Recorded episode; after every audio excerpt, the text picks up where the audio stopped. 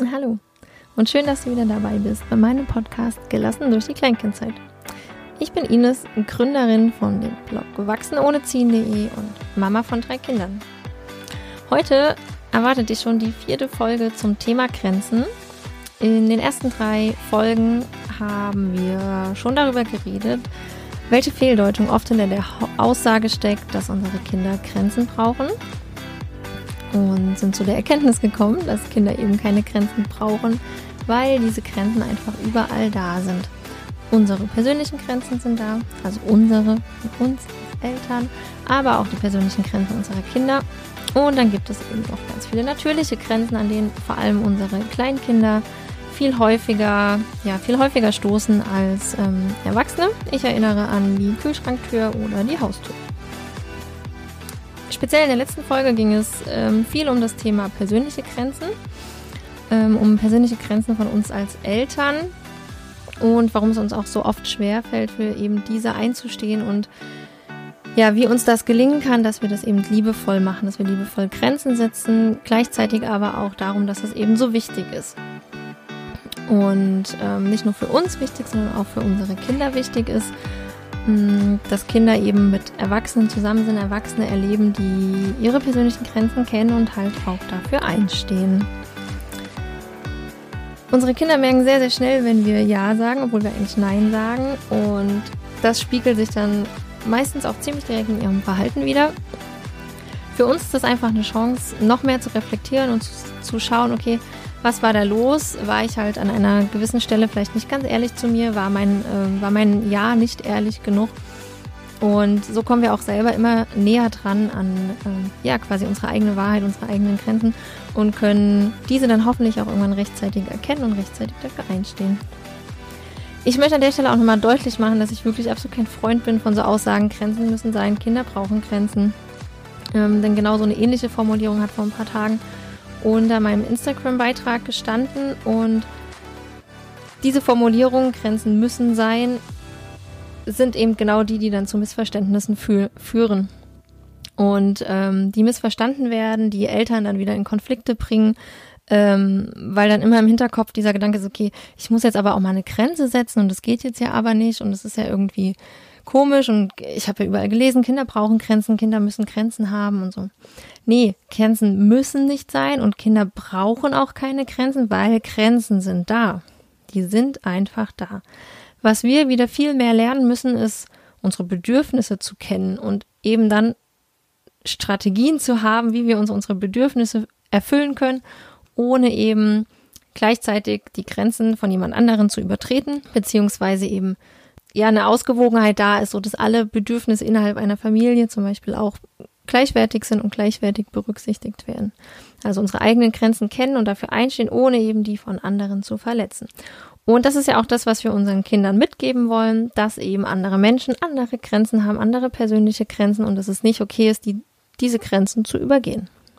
Eine große Angst, die immer wieder da ist bei Eltern, ja, wenn ich meinem Kind jetzt nicht beibringe, sich an Regeln zu halten, dann lernt es das ja nie. Ihr kennt sicherlich alle auch das alte Sprichwort, was Hänschen nicht lernt, lernt Hans nimmer mehr. mehr. Achtung, Achtung, Glaubenssatz. Ja, also gerade diese alten Sprichwörter führen oft dazu, dass sich solche Glaubenssätze in uns verankern. Deswegen steckt auch diese Angst in vielen von uns. Wenn ich jetzt nicht durchgreife, wenn ich jetzt nicht schon Regeln einführe, wie soll das denn mal später werden? In aller Regel ist Angst kein guter Ratgeber. Ja, sie lässt uns aus den falschen Gründen handeln oft handeln wir dann nicht so, wie es eigentlich unseren Werten entsprechen würde. Um mal auf äh, soziale Regeln einzugehen, davon hatte ich ja auch schon gesprochen in den vorangegangenen Folgen. Ähm, es gibt natürlich Regeln und Normen in einer Gesellschaft, an die sich dann alle halten. Ja, was passiert, wenn ich mich nicht an solche Regeln halten oder solche Normen? Zum Beispiel, wenn ich mich im Supermarkt an der Schlange vordränge. Was wird passieren? Höchstwahrscheinlich wird es äh, Maßregelungen, Unmutsrufe aus, ähm, ja, aus der Reihe geben von anderen Wartenden. Und ja, das machst du dann vielleicht einmal, vielleicht machst du es auch zweimal. Nur mit was für einem Gefühl machst du das? Wie geht's dir damit? In aller Regel geht's dir nicht gut und du hast dann das Gefühl, nicht dazuzugehören, ausgestoßen zu werden. Und genau das möchte keiner von uns. Ja. Wir erinnern uns dran, wir sind alle soziale Wesen und die Akzeptanz innerhalb einer Gesellschaft gehört zu unseren Grundbedürfnissen. Das heißt, wenn wir unseren Kindern das jetzt vorleben und sie begleiten und ihnen erklären, dann reicht das aus. Wir erklären dann halt, warum wir anstehen, eben, dass die anderen auch warten, dass die auch bezahlen wollen, dass die auch ihre Sachen mit nach Hause nehmen wollen und ich habe jetzt auch persönlich ehrlich gesagt noch nie das Problem gehabt mit meinen Kindern oder, oder auch noch nie so groß erlebt, dass äh, Kinder nicht warten wollen in der Schlange. Ist etwas, was ich relativ schnell annehme, zu sagen, okay, Schlange, dann bleibe ich da stehen und warte. Super. Klar, ist dann Ungeduld vielleicht. Vielleicht dauert es zu lange. Vielleicht wollen sie schneller ihr, ihr Spielzeug, was sie sich ausgesucht haben, bezahlt haben. Das ist dann aber eben wieder ein anderer Punkt. Das hat dann nichts damit zu tun, dass sie diese soziale Regel nicht anerkennen, sondern Aufregung, ja, nicht warten können. Dasselbe gilt übrigens auch für so Höflichkeitsformen wie Bitte und Danke zu sagen. Auch da wieder vorleben. Und im Zweifel sagst du das halt die ersten drei, vier Jahre für dein Kind, weil dein Kind vielleicht doch nicht so gut reden kann, weil dein Kind schüchtern ist, weil es auch total komisch ist, irgendwie vor fremden Leuten. Ähm, also ich denke jetzt an so eine Situation im, beim Bäcker, wo Kinder oft ja auch was geschenkt bekommen. Und dann da steht dann so die, die Kassiererin und, sagt, und erwartet so, ne, jetzt sag aber auch mal Danke und wenn das nicht kommt, dann kriegst du es auch nicht. Also oft kommen dann ja auch noch direkt so, naja, musst du aber schon Danke sagen, ne? Oder was sagt man da? Ja, nee, also lass das. Gell? Also ich weiß auch ehrlich nicht, wo diese Erwartungshaltung herkommt dass ein dreijähriges Kind artig Danke zu sagen hat, ja. Und wir dürfen unseren Kindern da ruhig äh, zugestehen, dass sie schüchtern sind, zurückhaltend, dass sie das nicht wollen und das ist dann vollkommen in Ordnung. Dann sagt ihr halt Danke für euer Kind, ja. Und das ist okay. Die Kinder werden das merken, dass man das so macht. Und an der Stelle auch wieder mal fragen, für wen möchtet ihr jetzt, dass euer Kind Danke sagt? Warum ist euch das so wichtig? Welches Gefühl gibt es, gibt euch das, wenn euer Kind das macht? Ja, ist es da, geht es da um die Erwartung der anderen? Ja, also unsere Kinder sind nicht dafür da, unseren Selbstwert zu stärken. Die sind nicht dafür da, dass wir von anderen angesehen werden als gute Eltern. Ich finde diesen Einwand, der ganz, ganz häufig kommt, wenn es darum geht, dass man Kindern eben ja auch Regeln und Grenzen beibringen muss.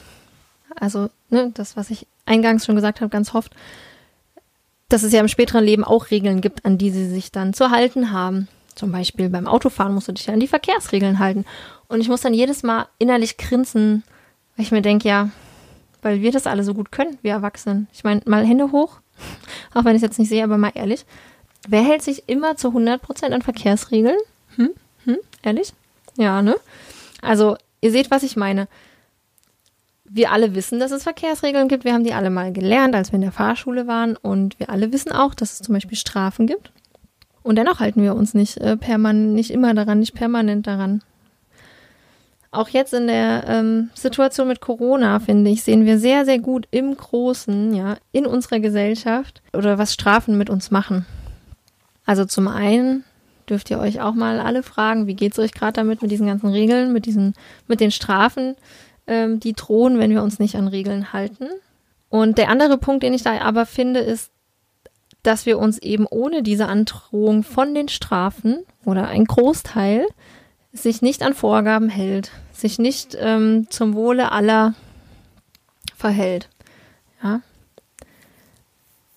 Und das ist eben das auch, wie Strafen funktionieren.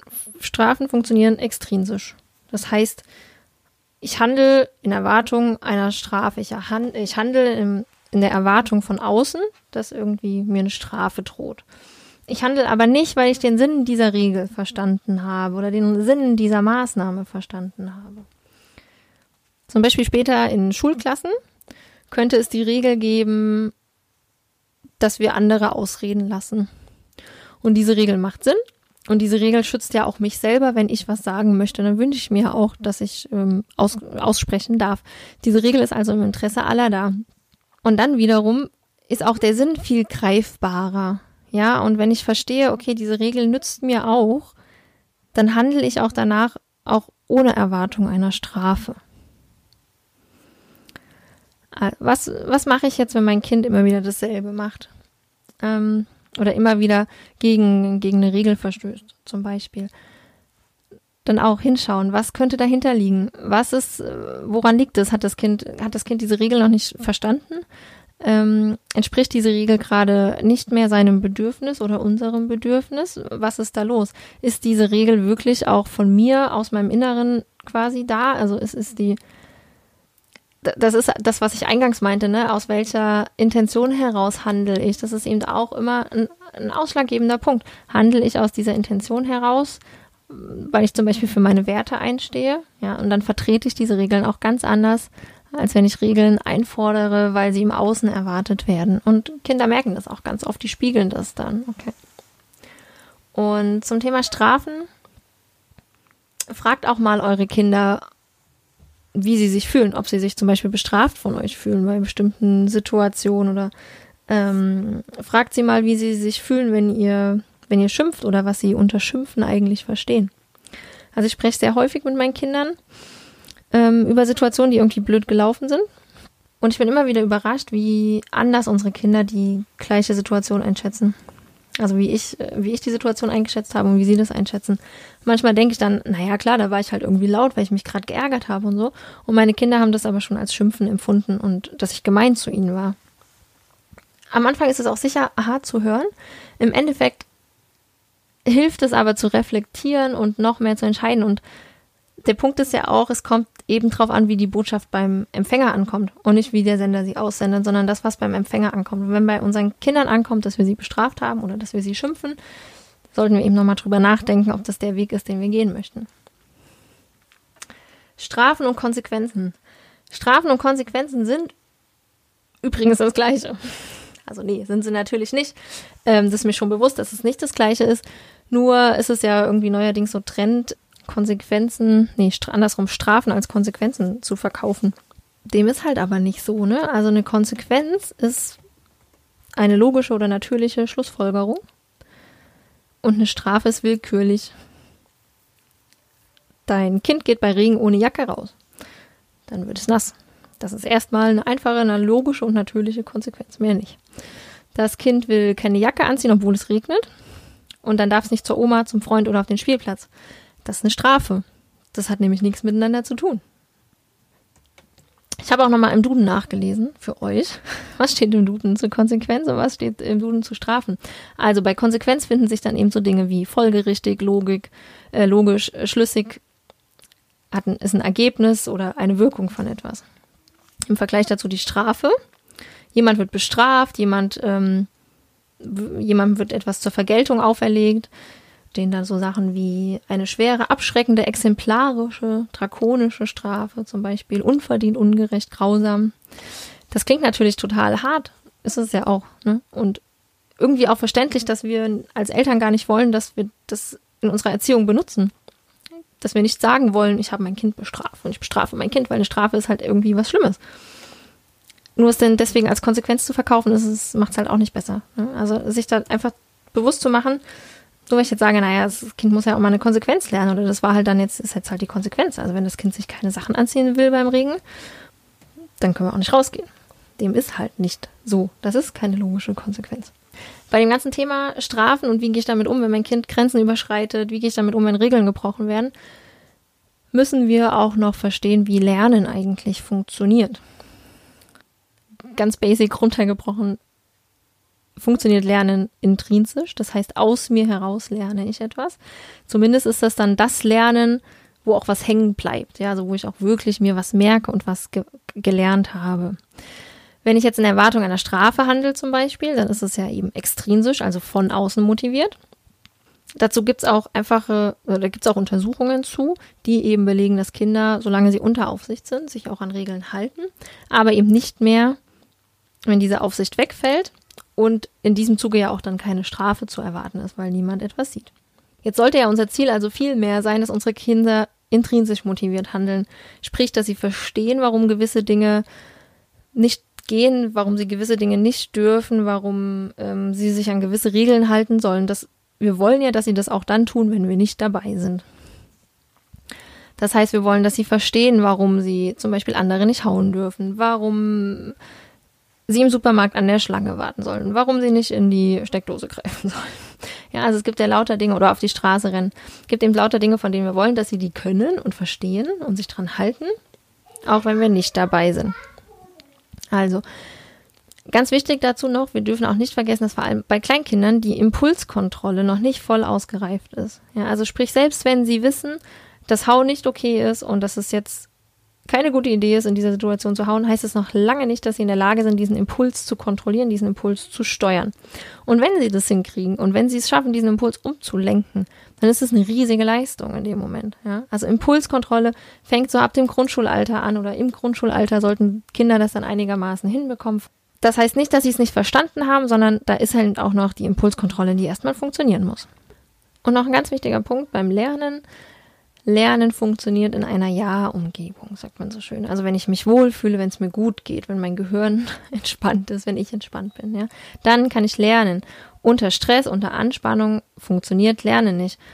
Das heißt, in der Situation, in der ich mit den Kindern schimpfe, in der ich sie bestrafe, ja, in, dann lernt es in diesem Moment nichts. Vielleicht nochmal die Situation mit Max und Paul, ihr erinnert euch, ähm, auf dem Spielplatz, der Paul hat den Max mit der Schaufel gehauen. Wenn wir jetzt mit Paul nach Hause gehen, wenn wir den schnappen und gehen, weil er den, den, den Max gehauen hat, dann äh, lernt er in diesem Moment nichts, was seine Handlung aussagt ne, oder, oder was aus seiner Handlung hervorgeht. Ähm, er lernt ja, das hatte ich ja schon auch gesagt, er lernt in diesem Moment, dass seine also sein Handeln eine Konsequenz hat. Ja, also dass zum Beispiel der Max weint, dass die Mamas irgendwie ja entsetzt reagieren, dass Max vielleicht nicht mehr mit ihm spielen möchte. Wenn wir ihn jetzt also schnappen und nach Hause gehen, dann was lernt er dann oder was nimmt er daraus mit? Dann nimmt er daraus mit, dass der Stärkere das Recht hat, über den anderen zu bestimmen. Er lernt aber eben nicht, wie er in diesen Situationen und die Gründe für sein Handeln können ja unterschiedlich sein. Er kann ja aus verschiedenen Gründen den Max gehauen haben. Er lernt aber nicht, wie er mit diesen Situationen anders umgehen kann. Das ist auch so ein Punkt. Gerade beim Hauen ähm, beschäftigt viele Kleinkindeltern. Ähm, das Kleinkind versteht durchaus, dass Hauen gerade doof ist. Ihm fehlen vielleicht einfach die Strategien, was anderes zu machen. Und ihm fehlt eben auch diese Impulskontrolle, anders zu reagieren.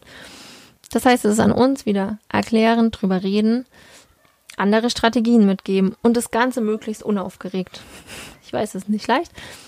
Auch noch ein Punkt, was, was ist denn spannender, als immer wieder das zu machen, von dem, wo, wo dann eine mega Reaktion kommt, ja, wo Eltern irgendwie aufgebracht reagieren. Ist ja klar, dass das immer wieder dazu verleitet, das erneut zu tun. Im Kleinkindalter ist meiner Meinung nach übrigens auch Vermeiden eine super Strategie, zumindest für eine Weile. Also ihr könnt Dinge wegräumen oder sowas wie Steckdosen sichern. Ja, ich meine, das sollte sowieso klar sein. Steckdosen ist auch ein Thema, werde ich in jedem Kurs gefragt. Ja, wie bringe ich denn meinem Kind bei, dass es nicht an die Steckdosen fassen soll? Was soll ich denn da machen? Und ich schimpf dann schon immer und bin laut und so. Aber es funktioniert nicht. Und das ist das, was ich auch eben meinte. Ne? Was ist denn spannender, als immer wieder das zu machen, wo ich eine Reaktion drauf bekomme? Wenn wir das also einmal, vielleicht auch zweimal relativ deutlich klar machen, nein, stopp, und das Kind zum Beispiel wegnehmen von der Steckdose und dann die nächsten Male einfach total unaufgeregt immer wieder Kind wegnehmen, ähm, oder dann halt einfach auch diese Steckdosen, vor allem zu Hause in Räumen, wo wir uns viel aufhalten, Steckdosen hinter Schränken verstecken, absichern, habe ich schon gesagt, aber auch so, dass sie einfach nicht zugänglich sind, da wo es möglich ist. Einfach mal für eine Weile das Wohnzimmer umräumen, so dass eben das Kind nicht an gefährliche Dinge rankommt oder an Dinge, die es halt nicht, wo es halt nicht dran soll. Ja, ich weiß, jetzt kommen die ersten und denken schon wieder, ja, aber dann lernt das Kind ja nie, dass es etwas nicht darf und so. Und es muss ja auch mal lernen, dass wir Nein sagen. Das lernt, also das hatten wir jetzt ja auch schon, ne? Das lernt unser Kind ja es lernt ja, dass es Grenzen gibt und es ist auch okay, Nein zu sagen. Aus verschiedenen Gründen ist es okay, Nein zu sagen.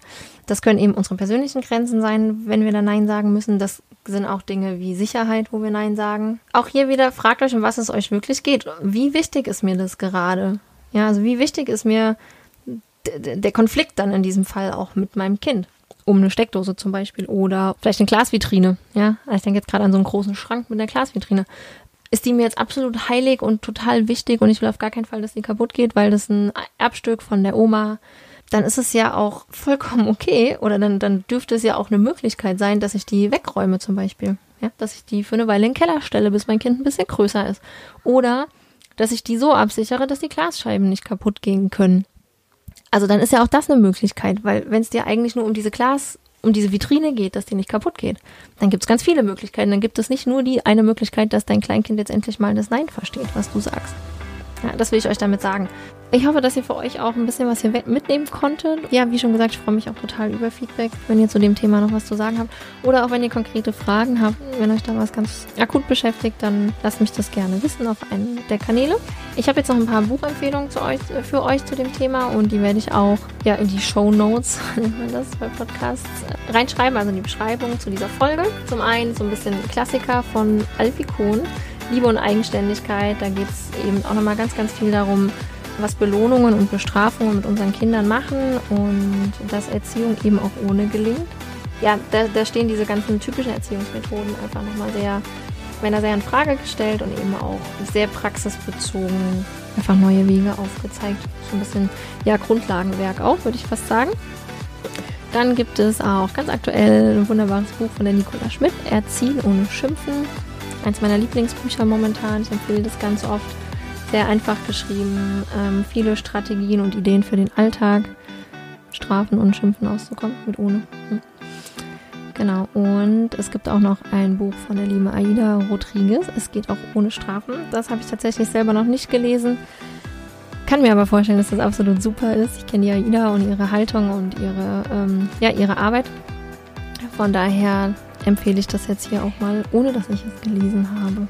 Okay, was ich zum Schluss ähm, einfach noch loswerden möchte, ist, dass ich glaube, dass wir, dass wir diese gesellschaftlichen Erwartungen ähm, an den Umgang mit Kindern ja, ändern müssen, irgendwie auf einen neuen Weg bringen müssen, dass wir uns ein bisschen frei machen müssen von dieser Einstellung, Kinder brauchen jetzt aber auch mal eine Strafe. Ja, muss jetzt auch mal eine Strafe her. Das ist eben das, was wir kennen, was wir selber gelernt haben. Das, was uns einfach auch noch viel begleitet im Alltag, also wenn du bis hierher zugehört hast, dann vielen Dank dafür. Ich freue mich sehr, dass mein Podcast so gut ankommt. Ich hoffe, ihr folgt mir auch weiterhin. Die Abstände der Folgen werden jetzt ein bisschen kürzer werden. Das war nur zum Start.